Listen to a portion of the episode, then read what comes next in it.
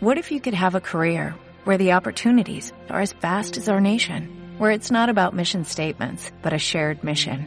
At U.S. Customs and Border Protection, we go beyond to protect more than borders, from ship to shore, air to ground, cities to local communities. CBP agents and officers are keeping people safe. Join U.S. Customs and Border Protection and go beyond for something far greater than yourself. Learn more at cbp.gov/careers. Hace mucho tiempo, en una galaxia muy lejana, cuando el lado oscuro dominaba la Tierra, apareció Business and Force, con Yoda Javier Silva Castillo y Vanessa Martínez. Cualquiera puede intentarlo. Hazlo, no lo intentes. Consolida tu marca o negocio. Escapa del lado oscuro. Business and Force. Contenido que inspira galaxias. Comenzamos. Saturday morning, jumped out of bed and put on my best suit. Got in my car, raced like a jet, all the way to you. Knocked on your door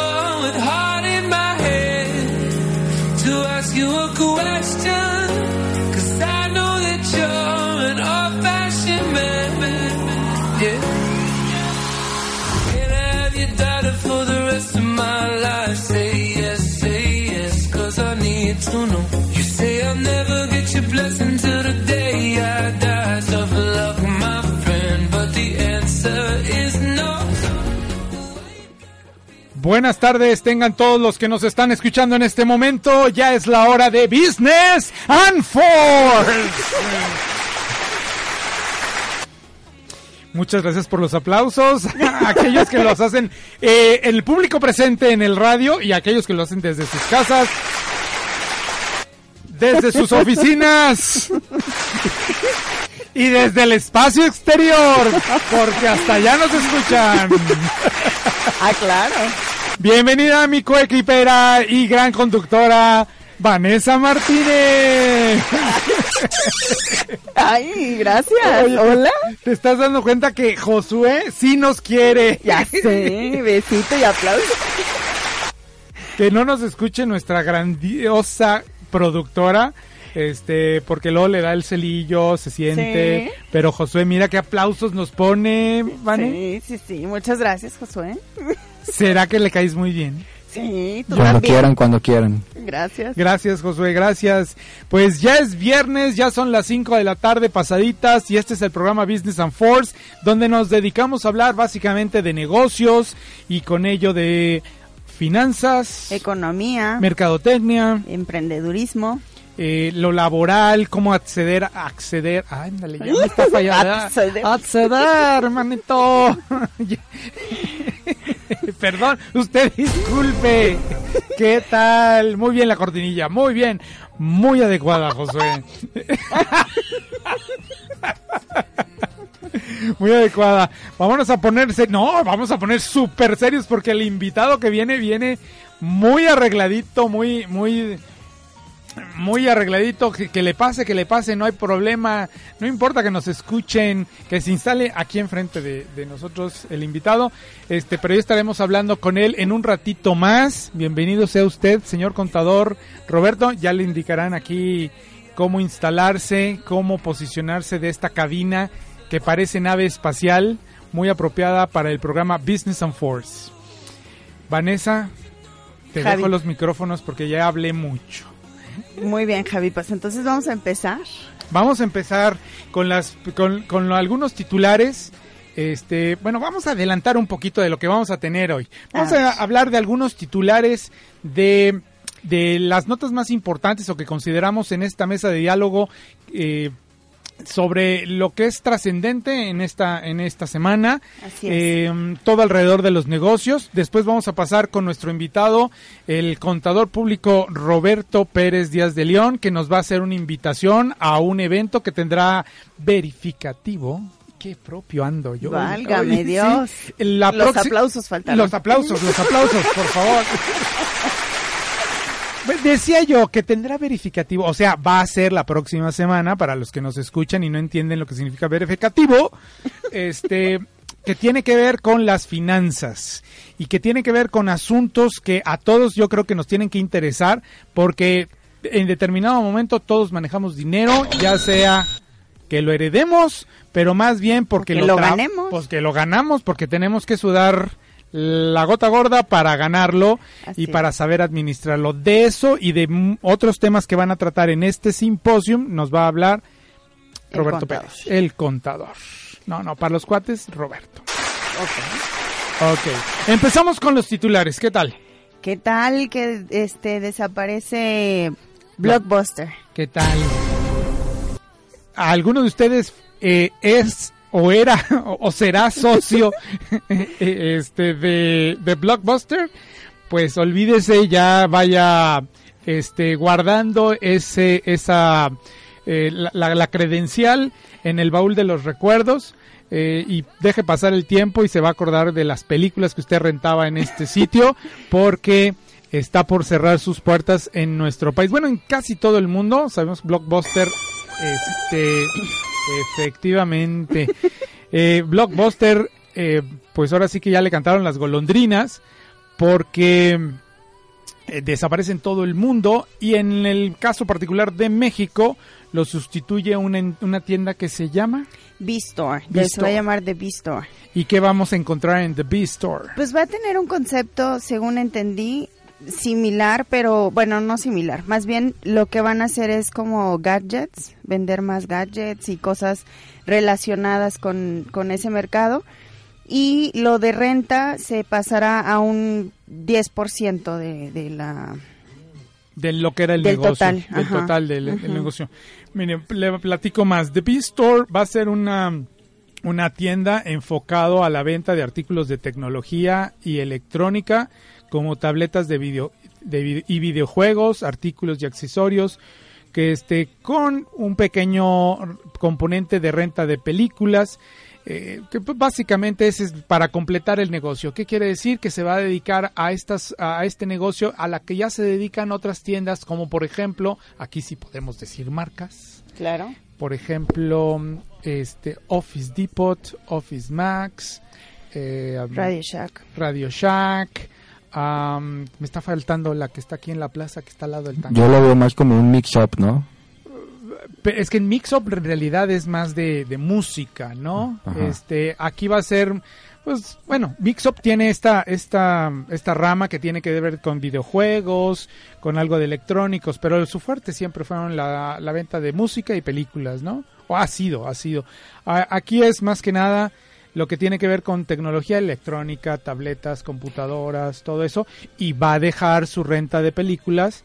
Pues yo creo que no somos aquí adivinadores, magos ni nada, pero eh, eventualmente la va a desaparecer porque pues, Sí. el formato de renta lo que hace es Y sabes que también escu- eh, leí que, que van a meter mucho también videojuegos, ¿no? O sea, algo así. Sí, es Entonces un es, a la mejor ahorita. competencia de la tienda que dices de que está en Plaza San Luis, que le encanta a mi hijo porque ahí compran todos los, los este juegos esos del este Wii, el Xbox y todas esas cosas que me hablas de Desconozco. algo que yo también desconozco. Sí, no, O sea, yo- es- yo no sé nada Me de eso. declaro un incompetente generacional. Sí, yo, yo no sé de qué me hablan. Aquí nuestro invitado nada más se ríe y nos ve así con cara de, de ¿a qué programa me invitaron? Entonces ahí entraría más como Best Buy. Best Buy. Esa mera. Esa, esa Sí. mera. Ah. Realmente creo que le diste al clavo, Josué. La, es- la, la voz que ustedes escuchan, caballeros y señoritas. así de y- sexy es, exactamente eh, soy eh, yo. Esa voz sexy es la de Josué Iglesias, emparentado con los iglesias que usted está pensando en este momento. Este, sí, ¿De con veras? esos, sí, con esos, Ay, este, ¿cómo no supe antes? para que le pidas el autógrafo. Muy bien. Eh, de tal manera, bueno, pero volvamos al tema. El joven Josué también es participante de esta mesa. Aparte de que nos lleva eh, en controles para que la señal salga y usted nos escuche. ¿Cómo ves? Entonces, eh, esto es producto, esto de, el- de que se acabe, de que muera, de que fallezca económicamente y mercadológicamente una marca, es producto de los tiempos que estamos viviendo. Sí, yo creo que es una reingeniería este cañona, ¿no? Desde el nombre hasta el tipo de, de, compañía, de, de producto que se va a ofrecer. Vamos, este, un cambio total. Tienen que estarse renovando porque si no va a llegar un punto en el que, bueno, ya lo vemos, está pasando, ya la marca pues muere. Fallece, ya, ya va a pasar los años y nos vamos a nos- Acordar cuando nos- éramos viejitos, ¿te acuerdas íbamos de al cuando nosotros íbamos a rentar las películas a Blockbuster y eh, todo eso, ¿no? Así Como es. ahora nos acordamos de Vamos a hacer rápidamente una reminiscencia. Que hoy mis palabras académicas, sé. vaya, no, hombre. Ando a todo, por algo seré el máster, llora. Este. ¿Se acuerdan de la tienda Blanco? Sí, como Aquí en San Luis Potosí y creo que en todo el país había una, una cadena de tiendas Blanco. y- Josué obvio dice que no. Josué otro que yo soy de otra generación y, y yo soy de Soriana para acá. Yo soy de HB para acá, dice. Ya sé. Este Todavía me tocó Carrefour y la Chalita. Bueno, pues Carrefour. Carrefour, Carrefour Sí. también son dos estas marcas que ah, o en nuestro país no pegaron, no tuvieron una una identificación con el mercado, una fidelidad, no fidelizaron muy bien, no pegaron y se fueron. En otro lado a lo mejor esté pagando muy bien, pero también vemos algunas empresas que fueron eh, en, su mercado, en el tipo de producto e industria que estaban y hoy ya no, ya, ya, ahora sí son este auténticos dinosaurios eh, que no solo sirven para el recuerdo como referente en los negocios, en las, en las aulas, en la materia, no sé, de mercadotecnia o lo que sea. Pero bueno, eh, aquí el, nuestro invitado no nos dejará eh, mentir si menciono, por ejemplo, Danesa 33 Correcto, Javier. o Bing, la nevería Bing. Ah, Bing, de eso sí me acuerdo. Sí, y así hay otras, ¿no? Vamos a pasar a la siguiente nota. Démosle, pues ahora sí que los santos óleos y a, a esta, a, a esta. Que les vaya muy bien. Que les vaya muy bien. Y la bienvenida a esta nueva marca que entra a competir con las otras ya ex- existentes en esto de la, de la tecnología, los videojuegos y demás. Vamos a otra, a otra nota que, que nos prepararon, que preparamos aquí en la producción. Es este, bueno, ya yo creo que es el final también de FICREA, que un juez federal lo declara en quiebra. Pero pues bueno, es una historia que se venía contando desde, ¿qué te gusta? Del 2011 que empezaba su muerte o Más o menos, pero platícanos esta novela que no tiene que ver con las tele- televisoras, sino platícanos de esta empresa que, bueno, era como un banco, si era, le llaman una SOFIPO, Sofipo. que es una sociedad, Sociedad. financiera de popular. Este, y entonces básicamente lo que hacían era, este, recababan eh, dinero, este, todos eran socios, este, se les prestaba, obviamente a un interés un poco más alto, entonces ellos obtenían rendimiento de eso y repartían de ahí las utilidades a todos los socios, este, y básicamente ese era su negocio. Pero en los últimos años empezó a haber un incremento este pues así vertiginoso por las palabritas. Este vertiginoso y y resulta que empezaron ellos a tener la intención de, de ya no ser Sofipo, sino ser este Saltar a ser banco. saltar a ser banco. Eso fue en el 2014, si mal no recuerdo. Sí, 2013-2014. sí. Ajá. Entonces ya iban a ser banco, pero entonces este la mm, Comisión Nacional Bancaria y de Valores este tuvo varios focos rojos que, que de cosas que les llamaron la atención, lo detuvieron, empezaron a investigar y se dieron cuenta que pues era un yo lo entendí como un lavado de dinero del principal este del principal socio. Este entonces el señor de tenía otra empresa en la que se triangulaban los los capitales y este pues lo que hacían es que eh, invertía ese dinero en otros países, en bienes raíces, etcétera, etcétera, pero con el nombre de la otra empresa. Eh, es- explican más o menos el mecanismo, no sé si tú, porque yo luego cuando explico me hago bola sola. No, Entonces, bueno, básicamente la nota de esta semana eh, resalta que esta ya finalmente, hablando de darle los altos óleos y la bendición al muertito, eh, las autoridades competentes que tomaron en sus manos este caso de este vamos a decirlo para los chavos que nos que nos están escuchando, vamos a decir como es un pequeño, un banco pequeño eh, que se dedicaba a captar dinero por un lado y por otro lado prestar ese dinero. Tiene una figura eh, financiera y legal muy particular, por, por eso el nombre, Sociedad este, Financiera Popular.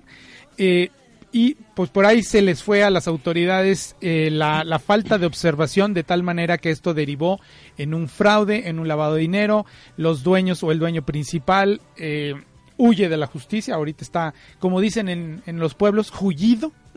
Hullido. en los pueblos. Ah, en bueno. Los pueblos, en los Yo pueblos. pensé que ya estaba en Islas Caimán, algo así. Seguramente. Bueno, pero cabe mencionar que, que los, lo- eh, o sea, este tipo de instituciones financieras tienen unas regulaciones muy laxas. Por eso se presta a que sea así. Las instituciones populares, bueno, podemos ver, y lo hablamos en programas anteriores, de las cajas populares, que no tiene mucho que entraron al sistema financiero Claro. y que no estaban reguladas como estas, que tampoco est- sí estaban reguladas, pero ahora sí que presentaban como información ni siquiera estados financieros. Presentaban simplemente este como cómo prestaban el dinero, a quién se lo prestaban, cuánto, así, o sea, algo muy sencillo. Muy somero, muy tranquilo, muy somero. Exacto. Sí. Y eso yo creo que influyó mucho para que se prestara a ese tipo de negocios. Vamos a dejar como que la, la- aquí la moraleja de este asunto tiene que ver con el hecho de que ya las autoridades, hasta que no sucede un, un evento, una situación con- como estas, las autoridades no entran eh, de lleno y, y no legislan quien tiene que hacerlo Exacto. para el control debido y apropiado sobre todo para la protección de los ahorros de los que están involucrados en, en una institución como esta, ¿no? Porque aquí hay ahorradores, aquí le metieron, hablaban ahí, la- hablan la nota de que había una persona que, bueno, el tip, bueno, muy, muy telenovelesco el asunto, pero seguramente muy, muy- con mucho grado de verdad, Sí. de esta persona retirada que tenía una gran cantidad ahí y que de eso vivía y que pues de más de un millón de pesos que tenía ahí metido, creo que va a recuperar, recuperar 600 mil pesos, una cosa así. Sí, bueno, es que este los la dentro de estas instituciones deben de tener un presupuesto y se suponía que en este tipo de instituciones el presupuesto por persona que eh, más bien el promedio eh, de cuenta por persona es de siete mil pesos. Sabes cuánto era el promedio acá más de un millón trescientos mil. Entonces ahí fue cuando salieron los focos rojos. Claro, claro. entonces, este, pues hay que tener mucho cuidado dónde guardan su dinero. Sí, yo creo que más que nada el mensaje es hay que hay que acercarse al conocimiento de las finanzas Sí. para proteger tu dinero. Finalmente. Sí, sí, porque Sí. no cualquiera puede manejar tu dinero. El- el- siempre lo dicen, uno no, cuando nace no, no sale sabiendo, esto lo vas aprendiendo y es lo parte de lo bonito de la vida, este, acérquense a las personas que tengan a la mano, pa- que, que, que- que dominen el tema de las finanzas, Así sobre es. todo para saber manejar tu dinero, ya no para ganar un poquito más, sino para no perderlo. ¿Sí? Exacto. Ya, ya no digamos, si ganas, qué padre, pero no lo pierdas, porque te costó mucho ganarlo. Eh, vamos a dejar la última nota para el final. Vámonos a este pequeño corte y volvemos con nuestro invitado de la tarde, Roberto Pérez, que nos va a hablar de temas muy interesantes y nos va a invitar a este evento que tendrá verificativo la semana que entra.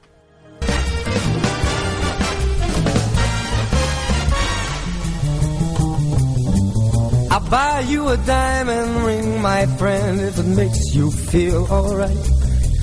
I'll get you anything, my friend, if it makes you feel alright. Cause I don't care too much for money, cause money can't buy me love. Give you all I got to give if you say you love me too. I may not have a lot to give, but what I got I'll give to you. I don't care too much for money, cause money can't buy me love, can't buy me love. And everybody tells me so. You can't buy me love. No, no, no, no. Padawans, dejen de intentarlo. Si crecer quieres, Business and Force. Escuchar debes. Escapa del lado oscuro. El maestro Yoda y Vane Martínez regresan con más Business and Force.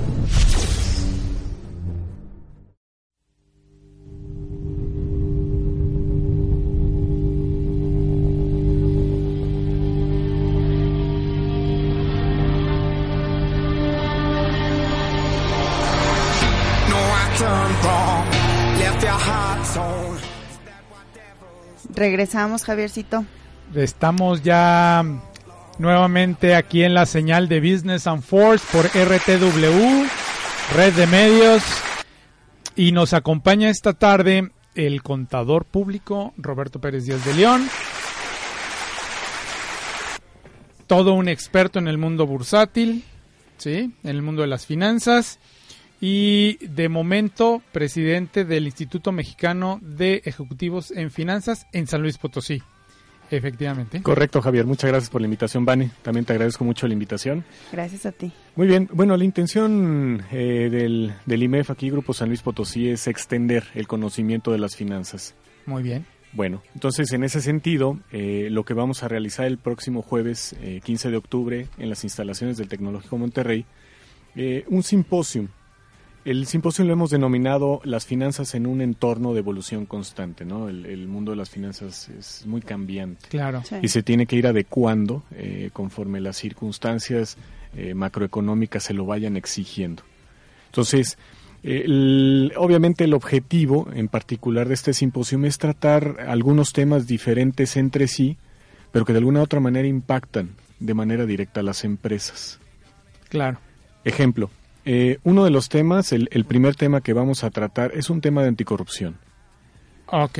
Eh, bueno, ¿qué tal si vamos empezando a mencionar los temas en general y ya nos vamos particularizando? Eh, a ver, chicos, apúntenle. El evento es la próxima semana, es el día 15 de octubre en el Tecnológico de Monterrey. ¿Tiene costo? Sí, eh, en general 250 pesos, estudiantes 100. Ok, entonces, ay, 100 pesos está súper accesible. Digo, para los que están llevando ahorita la materia de finanzas en cualquier universidad, yo creo que el, que se acercan a este evento y escuchen a los expertos hablar de los temas, que ahorita vamos a hablar de ellos, eh, les va a ayudar para su carrera, para la materia y en general para la vida. Entonces, volvamos a los temas. El primero es anticorrupción. Eh, el segundo, gobierno corporativo. También van a hablar de administración de riesgos, ciberseguridad y la actualidad económica en México. A ver, eso de anticorrupción como que nos late, lo escuchamos en todos los medios porque como que el- la situación está caldeadita. ¿Qué nos puedes decir al respecto o qué nos van a hablar al respecto? Correcto. Bueno, si se fijan, básicamente desde los niveles más altos ya están tratando este tema de anticorrupción, pero sobre todo también de la transparencia. Claro. Entonces, eh, de lo que se trata es de que cada empresa en particular tenga su propio esquema de anticorrupción. Porque de alguna u otra manera, una cosa es lo que les ingresa a las empresas y otra cosa es la que eroga, pero hay, hay partidas que ni siquiera se dan cuenta de dónde salen. Entonces es un impacto directo eh, al, al bolsillo de la empresa. Claro. Entonces, este tema en particular eh, en- tiene un, un, digamos, subtítulo que es la ética y la integridad en las organizaciones. ¿No? Ya, ya cualquier entidad en particular de cierto tamaño, Sí. ¿no? En adelante, ya tiene que tener eh, una ética, o, o la gente que se encarga de finanzas, o lo que tenga que ver con recursos económicos, por supuesto que tiene que tener también un- una parte ética y su parte íntegra.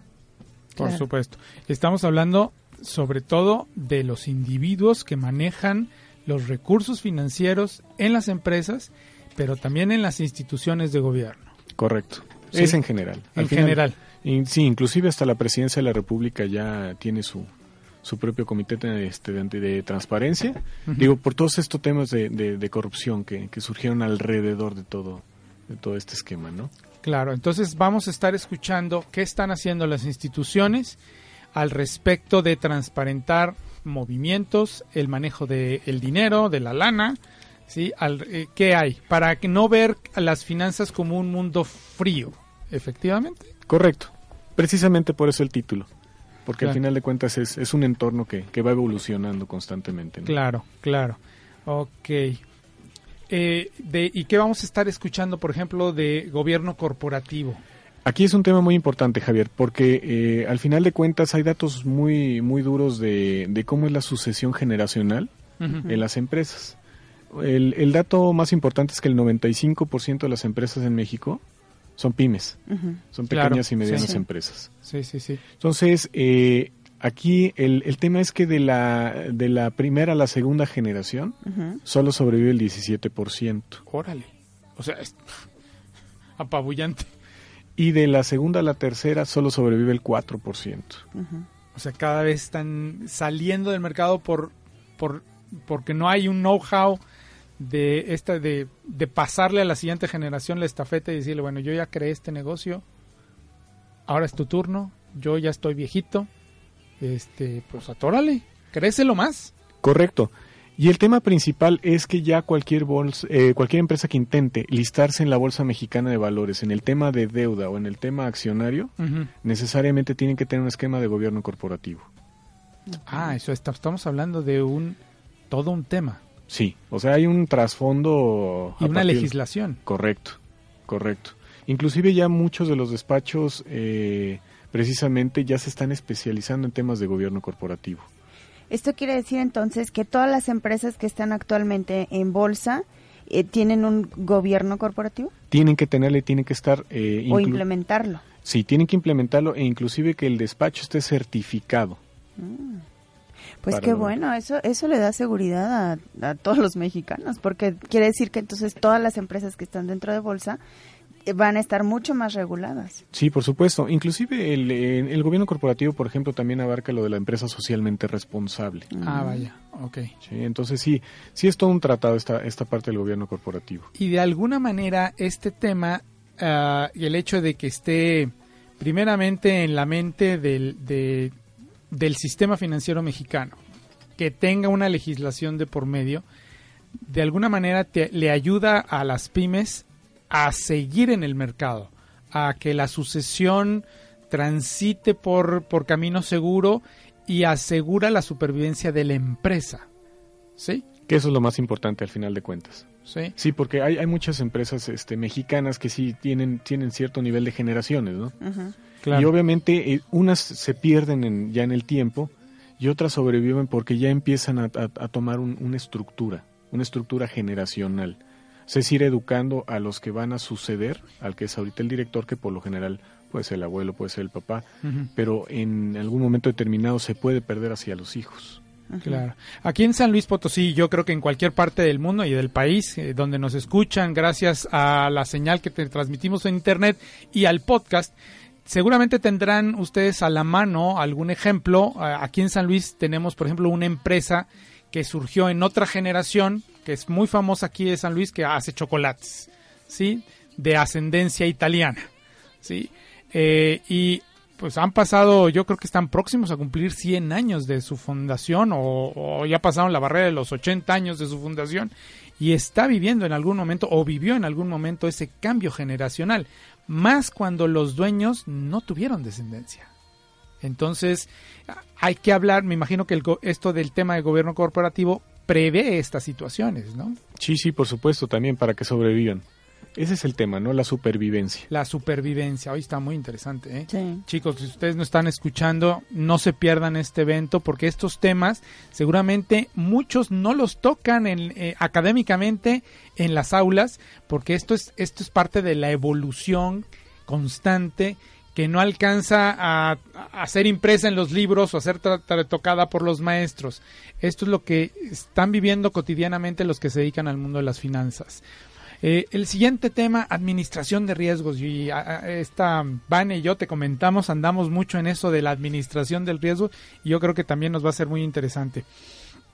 ¿Qué nos puedes decir al respecto, Roberto? En este caso, el tema de administración de riesgos se va a tratar el, el riesgo reputacional y la empresa moderna. ¿Cómo está eso? A ver.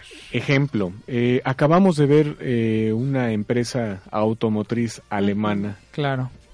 Como la Volkswagen. Sí, que hace escarabajos. Exactamente. Hace dos semanas hablamos de eso. Hace dos semanas fue tema de, de conversación en esta mesa de diálogo. Correcto, que, que al final de cuentas sí, sí trasciende, dejen ustedes al, al- al riesgo ambiental. Esto se va a convertir en un riesgo reputacional, Claro, por supuesto. ¿no? Porque cuántas personas a partir de este momento van a pensar en comprar un vehículo Volkswagen, por ponerles un ejemplo, Claro. ¿No? claro. Entonces, eh, ¿qué, es lo que, ¿qué es lo que puede llegar a suceder? Bueno, aquí el tema es, inclusive varios analistas eh, habían inclusive visto por ahí el panorama que podía ser un, un tipo Lehman Brothers del sistema financiero de Estados Órale, Unidos, ¿no? De ese tamaño, Sí, entonces. porque es, es, es muy grande. Es muy grande este tema de la Volkswagen. Inclusive eh, el presidente de la Audi este, se deslindó. Sí. eh, inclusive se le acusó a la BMW de estar haciendo lo mismo, que también se deslindó, por supuesto. Entonces, de repente se quiso convertir en, en un tema que, que pretendía abarcar a, a varias automotrices, de las cuales se deslindaron. ¿Sí? ¿Qué va a seguir hacia adelante? Pues bueno, van a tener que arreglar todos esos motores a diésel Sí. eh, para evitar este tipo de inconvenientes. Sin embargo, eh, les digo, ya no es un tema tanto ambiental, se vuelve reputacional. La marca es la que se golpea desde el punto de vista de su reputación. Correcto, correcto. Y una marca que está lastimada en su reputación deja de tener ventas. se- eh, la inversión o los inversionistas que tenían que habían apostado su dinero eh, en, en esta marca retiran su dinero porque pues, tiene mala reputación y esta esta marca ¿qué, qué, qué- qué puede pasar con ella puede desaparecer o, o- Había, digamos, este, eh, cuestiones apocalípticas de que así claro iba a suceder. Por supuesto que es una marca muy emblemática de Alemania, claro ¿no? Entonces, de alguna otra manera, o una de dos, eh, o lo arreglan de manera muy rápida o lo encapsulan, oh vaya ¿sí? Entonces, ¿para qué? Para que ya no crezca más. Para contenerlo y posteriormente sobre de eso ya lo vayan arreglando parte por parte. por supuesto El tema es que, bueno, obviamente ya lo- los, los motores a diésel se van a revisar minuciosamente. El tema es que los que ya están circulando pues, se tienen que mandar a revisión. Y el tema aquí, por ejemplo, en la planta de Puebla, eh, yo estaba leyendo que, por ejemplo, la jornada sabatina se detuvo de entrada de entrada. Sin embargo, gran parte de, la- de los motores a diésel eh, se fabrican en, en las plantas de Puebla. Entonces, de alguna u otra manera, eh, puede ser que, que vuelvan a tener trabajo, ¿no? En ese sentido. Entonces, digamos que ahorita están en, en una montaña rusa en el, en el sentido de que si la marca, que si no la marca. Claro. Al final de cuentas, eh, en cuanto ya se sepa la, qué va a suceder con toda esta parte de, de ambiental, yo creo que a partir de ahí ya eh, se contiene, se estabiliza y posteriormente avanza, ¿no? Ok. Entonces estamos hablando que el tema de administración de riesgos eh, en el subtema riesgo reputacional y la empresa moderna tiene que ver con situaciones muy similares a lo que acabamos de vivir. ¿Qué pasa con la reputación de tu empresa cuando eh, queda en entredicho por alguna acción, alguna estrategia que no funcionó o cuando nos estás mintiendo? Sí, que ¿Sí? hay pérdida de confianza Que hay pérdida- y fidelidad del cliente, ¿no? Efectivamente. Hoy está bastante interesante y está muy completo, pues hasta hasta ahora de lo que de los temas que hemos que hemos revisado. El siguiente tema, mm, a ver, lo vamos a dejar así porque yo tengo mi idea y quiero que para eso estás aquí para que nos clarifiques y, y aparte de la invitación que nos haces, ciberseguridad, el efecto en las finanzas de las empresas. ¿Cómo de qué va a tratar el asunto? Por ejemplo, eh, ahorita estamos a expensas de los fraudes cibernéticos. Eso es lo que yo traía en mente, fíjate. Y ese, a final de cuentas, sí te pega directamente al, al bolsillo de la empresa. ¿no? Sí. Porque ¿qué sucede cuando te hackean tus cuentas? No, pues o sea, quieres matar, no, no sabes a quién torcerle el pescuezo.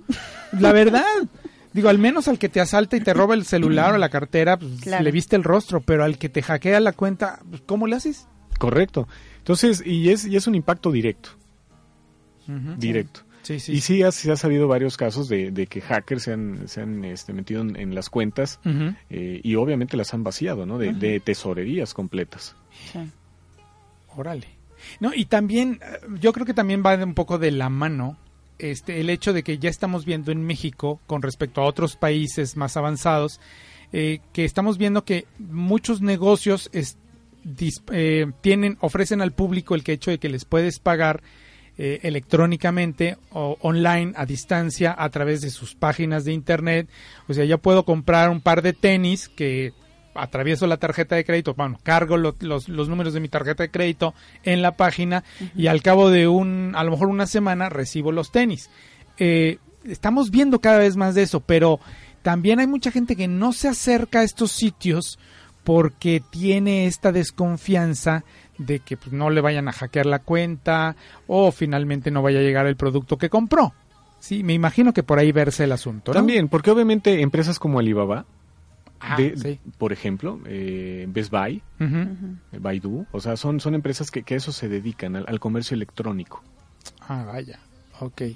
Entonces, eh, el tema de ciberseguridad, bueno, es también para darles precisamente la seguridad a los consumidores de que su compra online va a llegar eh, a su destino correcto y que los cargos van a ser transparentes. O sea, básicamente es entender eh, con claridad de qué se trata la, eh, el- la ciberseguridad que, y, y que me imagino que habrán algunos tips para, para confiar en el en sitio, ¿no? Porque de repente a veces cargamos nuestra tarjeta de crédito a un sitio que, que no nos ofrece, bueno, a lo mejor nos ilusiona o no vemos que estamos a punto de ser víctimas de un fraude, ¿no? Entonces, ¿habrá algo de tips o de enseñanza para el usuario? Básicamente se va, se va más a enfocar a la, a la parte de la, de la empresa como tal. Ah, Sí. ok. Pero obviamente este, habrá un, un periodo de preguntas y respuestas donde en algún momento determinado, bueno, ¿qué pasa no en, en ese tipo de temas? Ah, perfecto, perfecto. A la que no serás invitado, Javier. Porque eres muy preguntón. ok, vámonos al último tema. La actualidad económica en México. A ver, está muy interesante, se da mucha tela de dónde cortar. ¿De qué están tratar de qué tratarán ahí, Roberto? Es sobre el escenario económico. ¿Dónde estamos parados en este momento y qué va a suceder para el año que entra? O sea, va- bueno, sí, siempre hay un punto de partida. ¿Dónde estamos parados actualmente? ¿Y dónde estamos parados actualmente, Roberto? Bueno, el tema, el tema para la economía mexicana es, es un tema complejo en el sentido de que mm, ciertamente no vamos a tener los ingresos. Es una economía dependiente del petróleo. Entonces, al tener un, un precio del petróleo a la mitad de lo que se tenía presupuestado hace años atrás, Sí. donde ahora el precio del petróleo se pacta en 50 dólares, bueno, ¿qué va a suceder, no? Entonces viene una estructura fiscal nueva, eh, vienen eh, instrumentos que se van a listar en el mercado de valores, viene el tema del crecimiento con respecto a la economía mexicana y eh, dependiendo de cómo, de cómo vaya la economía de Estados Unidos, es como podemos evolucionar nosotros también. Ahora, hay, hay unos temas en los de Brasil y Argentina se les ve un escenario muy complicado. Sí. Sí. Sí, inclusive se habla de... Yo estuve en, en un seminario de Moody's, eh, en donde ya prácticamente Moody's lo ve en recesión a Brasil, Sí, de plano. de plano, y Argentina Sí. también. De plano, de plano. A ver, vamos a entender, los invito a hacer este ejercicio. Ah, ¿O te- tenías alguna pregunta? No, no, no, adelante. Los invito a hacer este ejercicio rápidamente. Los, nos escuchan chavos, Roberto. Mayormente son chavos que tienen 25 años, que están saliendo de la carrera, chavos que están eh, optando por entrar a su primer este trabajo profesional o como profesionistas, chavos que ya están trabajando, que dejaron la universidad o la carrera técnica atrás hace unos 2, 3 años. Eh, bajémonos un poco la información porque estamos como que volando un poquito alto en este último en este último tema sí en este último tema. Yo creo que los los que los demás temas quedaron muy muy claros Eh, a ver al chavo que nos escucha le interesa saber si va a haber trabajo oportunidades laborales el año que entra producto de el ambiente económico que se avecina en el 2016 cómo traduciríamos esa información El tema, el tema es, es complejo en el sentido de que, bueno, la parte de la infraestructura es lo primero que tiene que evolucionar en un país. Claro. O sea, tiene que haber eh, la construcción de carreteras, la construcción de aeropuertos, Los de medios. puertos, los medios, este, tiene que haber trabajo. ¿sí? Correcto. Las empresas tienen que crecer para ofrecer trabajo, este, para ofrecer vacantes, ¿sí? Eh, ¿Cómo eh, tú crees que el, el entorno económico del 2016, digo, yo sé que no eres un experto, pero de lo que has leído, de lo que te has empapado, ¿cuáles son más o menos las previsiones que por ahí en el horizonte se nos aproximan? Bueno, por ejemplo, el, IMEF eh, espera una, eh, un crecimiento del Producto Interno Bruto del 3% para el año que entra, inclusive más alto que el de este año. Y del año pasado también. este año lo están, lo están proyectando 2.3% ya para el cierre. Ah, ok. Inclusive si para el año que entra es, es más elevado todavía. Sí. ¿sí? Ah. Eh, la inflación, por ejemplo, lo esperan en 3.4%, Muy bien. es manejable. digamos que el tipo de cambio, el tipo de cambio ha sufrido mucha volatilidad. Sí. Este tema hay que entenderlo muy bien, porque inclusive yo he escuchado a varios eh, comentaristas de locutores de, de noticieros, en donde de alguna u otra manera eh, que le echan la culpa a la volatilidad. Ajá. Bueno, pues que creen que sí efectivamente hay volatilidad y hay que entender el concepto de volatilidad como que el tipo de cambio un día va a estar más arriba, al siguiente día va a estar más abajo, al siguiente día se va a volver a regresar y así sucesivamente. ¿Sí? El tema del tipo de cambio sí tiene más que ver con la fortaleza del dólar estadounidense. Ok. O sea, tiene que ver por factores externos. Definitivamente. No es porque aquí le estén regando, le estén manejando mal. El dólar, el asunto del dólar está afectando a no solo la economía mexicana, sino a varias economías en el mundo. Correcto. Inclusive el euro ha sufrido exactamente el mismo porcentaje de devaluación. Mismo caso con el, el- el dólar canadiense. O sea, Ah, ok. Obviamente hay monedas que han estado mucho peor, como el real brasileño. Sí, sí, sí, sí. Entonces, bueno, pues el peso mexicano, inclusive, eh, no sé si sepan, es uno de los futuros que más opera en el mercado de Chicago. Órale. Que es donde se hace transacciones de las monedas eh, en el mundo, ¿no? Sí, a niveles Entre de... otras cosas. A niveles del oro y del petróleo, ¿no? Entonces, eh, ¿por qué? Porque de alguna u otra manera los extranjeros, cuando se quieren posicionar en la región, demandan eh, futuros del peso mexicano. No demandan eh, futuros del real brasileño, por poner un ejemplo. A ver, vamos a poner un ejemplo. Algún inversionista gringo quiere venir a poner una planta de producción de autopartes en nuestro país. ¿Qué tiene que ver el mercado de futuros? Para que lo entiendan los que nos escuchan. Eh, de alguna otra manera realizan coberturas. Compran dinero. Coberturas, futuros. Cobertura, futuros. Futuros.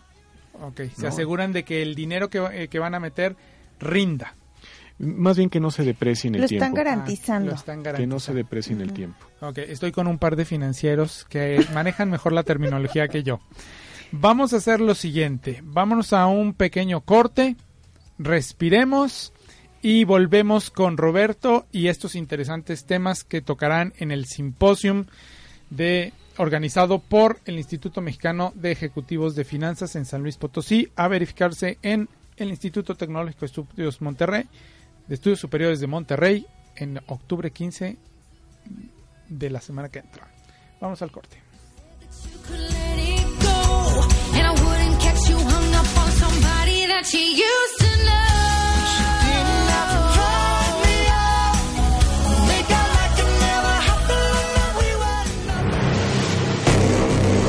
En un mundo donde los deportes solo son noticias, RTW Deportes trae para ti.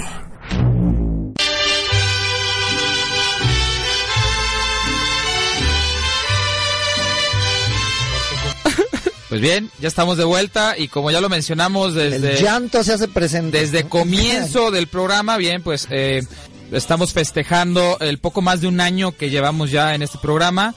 Ya lo habíamos hecho en un programa anterior, pero no de esta manera. Eh, de parte de todo el equipo de RTW, agradecerle al, al único noticiero de RTW Deportivo que tiene. Muchas felicidades a todos los que hace posible, desde Jazz, Karen, Daniel y Héctor que empezaron este proyecto, hasta los nuevos, mi querido Mayo, Gerardo, Alex que no está con nosotros y algunos cuantos más. Ganaron mis taqueros de balas. Somos el nuevo Atlas. Mi abuelita y yo le metemos más puntos a la defensa de los gigantes. ¡Qué vergüenza con lo que estamos escuchando de fondo! Le, le pusieron música para que hable de ese tipo de deportes a mi querido padre, para que se sienta a Como gusto. en casa. A ver, continúa. Déjenme en paz, desgraciados. Y el Chivas B, ah, perdón, el Dorados. ¿De dónde es Dorados? De Sin- Sinaloa. Plomazo Sinaloa. para ti saliendo, güey. por tu De- chiste de Sinaloa. Güey. Te recomiendo que agarres un Tiene- chaleco antibalas antes de irte aquí. Lunes, miércoles y viernes de 6 a 7 de la tarde, escucha Tiempo Reglamentario por RTW. El arte emerge cuando hablamos de él. Las 10D con Néstor Rocha y Estefanía Díaz de León. Todos los viernes a partir de las 7 de la noche. Una coproducción entre RTW Red de Medios y RGB Arte para Todos.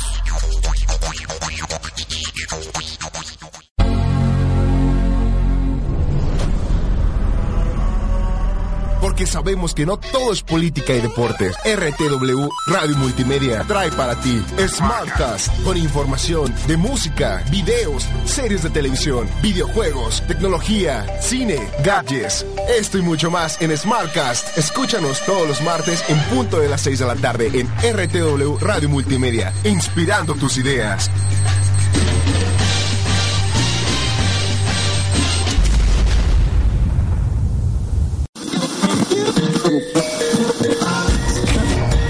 Ya empezó los mi rey eh, nacos, aplausos como que no. Los mi, los mi reinecos, los mi, los mi reinecos. ¿Qué onda, mis reinacos? ¿Cómo están? Mi nombre es Stephanie Lobuki. Déjenme les digo, bueno, Perlita es mi mejor amiga, es mi roomie. Y la traigo el día de hoy aquí, güey. Vamos que estaba allá afuera, güey. Le tuvieron que abrir las dos puertas. 40 y 20. ¿Qué carajos haces aquí, pinche naco? Estábamos también con el Rere, tu servidor. ¿Cómo estás, mi querido Quesos? lo que importa. Me vas a cambiar de, de lugar, güey. Sí, porque sí. yo no sé. Si huele raro. Tú huele como a frijoles, no sé, güey. Eres tú, ¿verdad, queso? A frijoles pasados. Entras al antro, güey, y ves la copa y eso se escucha en tu mente. ¿Cómo se escucha, mi querido Josh? La encontré. Ahí está. Ella voltea, güey, de perfil, güey, de perfil, de- y dices, esa es una cougar. Oye, ¿Cómo te decía el naco este? Qué, qué guapa está Stephanie, ¿eh? No la había visto. Ey, ey, ey. Ahorita nos vamos a la salida. O sea, paps, lobuquis. Raza, hijos, chaviza, Güey, muchachada. ¿cómo raza? Bueno, No seas déjame pinche terminar, naco. déjame terminar. Hijos, escúchenos este miércoles Todos los miércoles a las 7, papirris. a las 7 de la noche en RTW. Radio Multimedia, güey, inspirando tus ideas, los mi reinacos. sombrero, gato negro. Pequeños Padawans, dejen de intentarlo. Si crecer quieres, Business and Force. Escuchar debes. Escapa del lado oscuro. El maestro Yoda y Vane Martínez regresan con más Business and Force.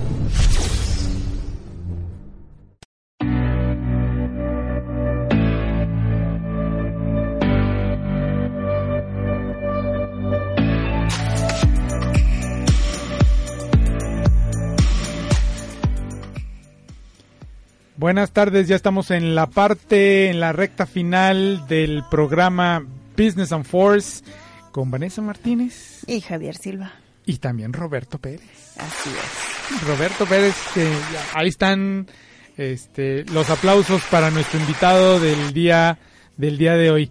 Les había comentado que dejábamos la una de las notas, eh, uno de los titulares que veíamos esta esta semana y que preparábamos para ustedes que nos escuchan, eh, un- que tiene que ver con el crecimiento eh, que veremos el próximo año.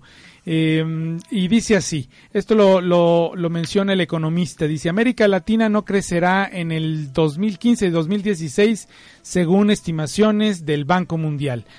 Particularmente, bueno, sabemos todos que, que- que países integran América Latina. Y uno de ellos, una de las grandes economías emergentes, que yo creo que ya no, ya dejó de ser etiquetada como emergente, ya es una gran economía. Estamos hablando de Brasil, sufrirá una contracción económica de un 2.5% eh, el año que entra. Bueno, este año y el año que entra más o menos. Así lo estima el Banco Mundial. ¿Qué quiere decir? Que Brasil se desacelera y entra prácticamente en una recesión. ¿Tú cómo lo ves, Roberto? Mira, el tema de Brasil es, es muy interesante porque al final de cuentas dependía mucho del comercio de commodities hacia China. comercio de commodities. Commodities, ¿qué son los commodities? Eso. Ejemplo cobre, ejemplo aluminio, Ok. ejemplo acero. Materias primas Materias crudas, primas, digamos, en correcto, crudo. Correcto. Entonces, eh, ¿qué sucedió durante agosto-septiembre de este año? El tema de, de los- de las bolsas de valores a nivel mundial empezaron a sufrir caídas muy pronunciadas por la expectativa de la desaceleración de la economía de China, donde antes se supone que se crecían a dos dígitos. Ahora no nada más es a un dígito, sino ya estamos hablando de niveles abajo del 7% de crecimiento. Nominalmente hablando, sigue creciendo más. Sin embargo, en términos porcentuales, va a decrecer. Va a decrecer. Va a decrecer. O sea, si Esta- antes decía, escuchábamos, si Estados Unidos estornuda, México este, le da pulmonía, ¿verdad? Ahora es, podemos a- a equiparar que si los chinos estornudan, el mundo le da, al mundo, al resto del mundo, le da pulmonía. Correcto. en términos económicos. Exactamente, Javier. Y ahora el, el tema principal es que eh, dónde de alguna u otra manera se cobijan las economías con los bancos centrales. Entonces viene, eh, de hecho ya viene una, pe- una pequeña ronda de estímulos del Banco Central chino para, para volver a impulsar la economía, del Banco Central de Japón, del Banco Central Europeo. Eh, me- la- digamos que aquí en México la tasa de referencia no hace tanto cambio, porque la realidad es que eh, la parte del crédito en México todavía no tiene tanta penetración como debería. Entonces, el- los movimientos de la tasa de referencia en México todavía no son tan significativos como en otras economías. A ver, ¿quiere decir que en México no estamos a- tan acostumbrados todavía al crédito como en otras economías? No, te voy a poner un ejemplo muy claro. La economía de Estados Unidos prácticamente todos los consumidores tienen algo a crédito. El tema del arrendamiento financiero en Estados Unidos es un tema eh, muy relevante. Es algo de todos los días, digamos. Correcto. Entonces, si de alguna u otra manera se están generando empleos en Estados Unidos, también la, eh, los consumidores tienen más recursos para gastar.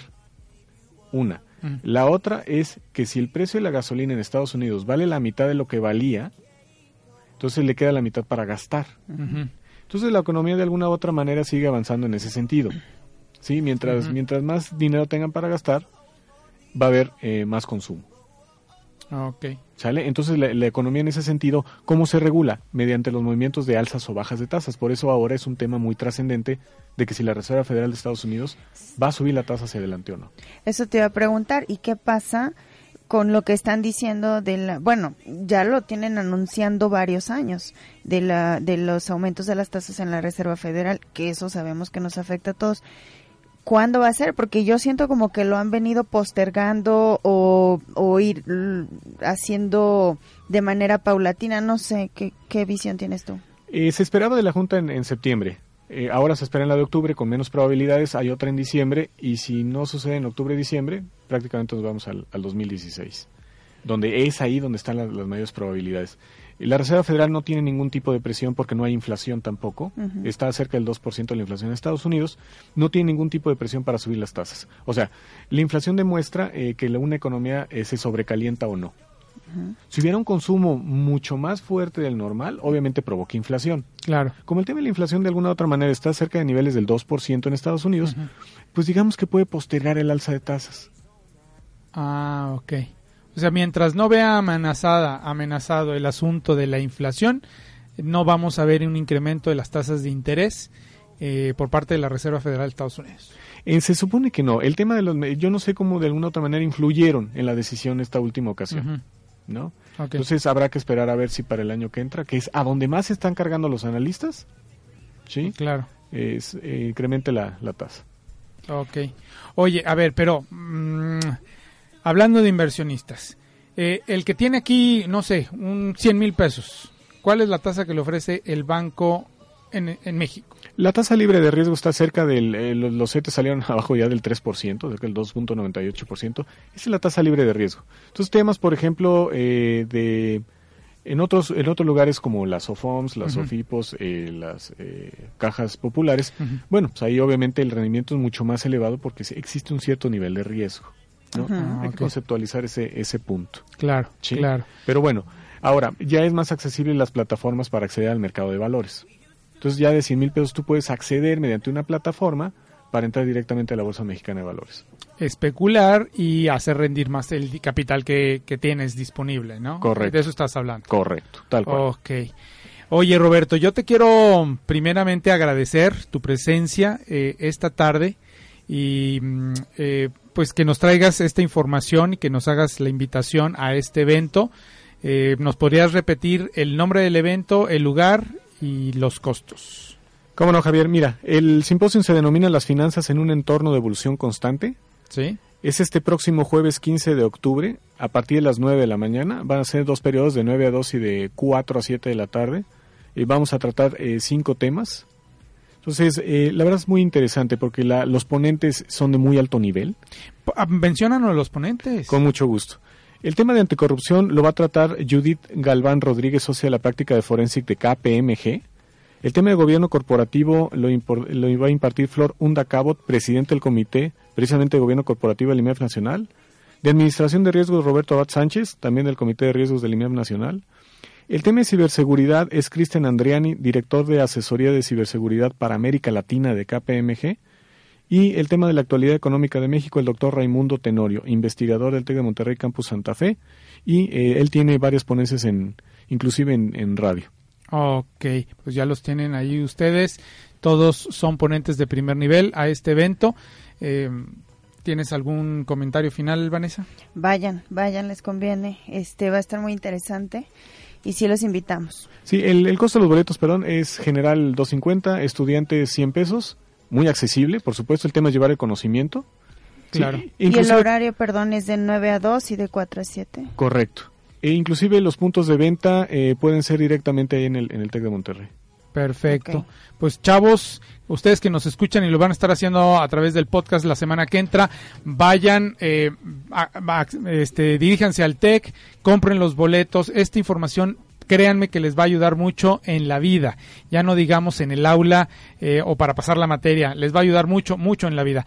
Y la otra cosa que te quiero decir, te, pues, casi, casi que te comprometo a que seas uno de nuestros especialistas en finanzas de este programa que se llama Business and Force y que tiene la intención de dirigirse a los chavos en temas de negocios, de finanzas, De economía, de mercadotecnia, este emprendedurismo. Y sí, y lo que tiene que ver en el asunto laboral. Por supuesto, Javier, muchas gracias por la invitación y adelante. Gracias. Gracias. Pues esto fue todo en Business and Force. Quédense con nosotros en la barra de programas de RTW, Red de Medios, y escuchen el podcast, lo pueden bajar en iTunes y lo pueden bajar en iBox. Búsquenos por RTW, búsquenos por Business and Force. Vanessa y yo En estaremos Facebook también, en Facebook también tenemos nuestra página de Facebook. Este pueden bajar el podcast y háganos comentarios sobre lo que escucharon y sobre los temas que quieren escuchar en el futuro. Nosotros haremos todo lo posible para que ustedes estén bien informados alrededor del mundo de los negocios. Muchas, muchas, muchas gracias. Gracias. Hasta luego. Gracias. Business and Force es una producción original de RTW Radio Multimedia, contenido que inspira galaxias.